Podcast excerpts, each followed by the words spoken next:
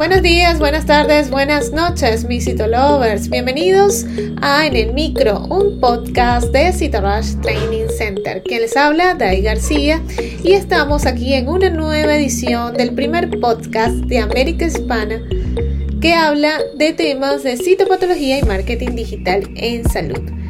En el episodio de hoy hablaremos sobre métodos especiales en preparados citológicos el que corresponde al día de hoy, vamos a hablar sobre la inmunocitoquímica.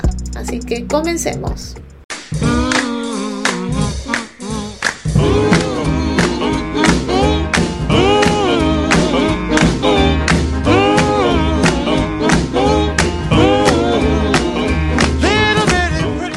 Las técnicas de inmunocitoquímica son un complemento muy útil en la citología, dado que los anticuerpos empleados son muy sensibles a la fijación.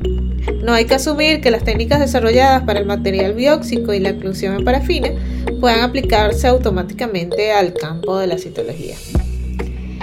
Evidentemente se prefiere utilizar los bloques celulares, ya que son el material cuyo procesado se asemeja más al de las biopsias. Aunque un, un estudio detallado en la aplicación de la inmunocitoquímica a la citología exceden los límites en relación a algunas cuestiones diagnósticas muy importantes que se pueden resolver gracias a la inmunocitoquímica junto con algunos anticuerpos de uso habitual.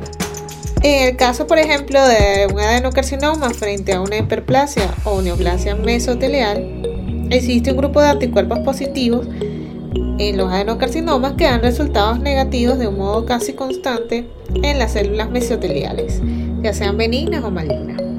Entre ellos se encuentran el CEA, el BER-EP4, el HEA175, el LEU-M1, el B7 2.3 y el JICA respectivamente.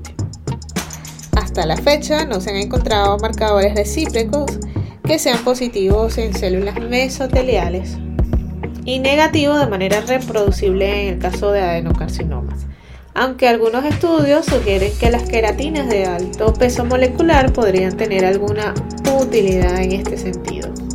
Una de las limitaciones de la inmunocitoquímica es la escasez de material, si no se dispone de bloque celular o de un líquido adicional. Se ha comprobado la posibilidad de desteñir y volver a teñir las preparaciones.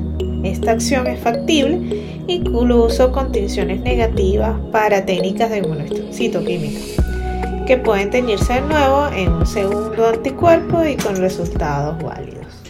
Y si te gustó en el micro, la mejor manera de apoyarnos es que compartas este podcast con tus amigos.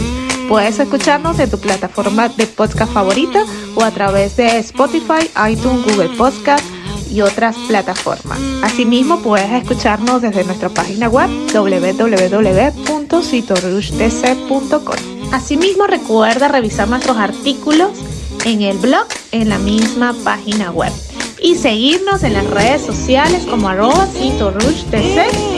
en Twitter, Facebook, Instagram y TikTok y suscribirte al canal de YouTube. Mi nombre es Dai García y soy CEO and founder de Cito Hasta una próxima emisión.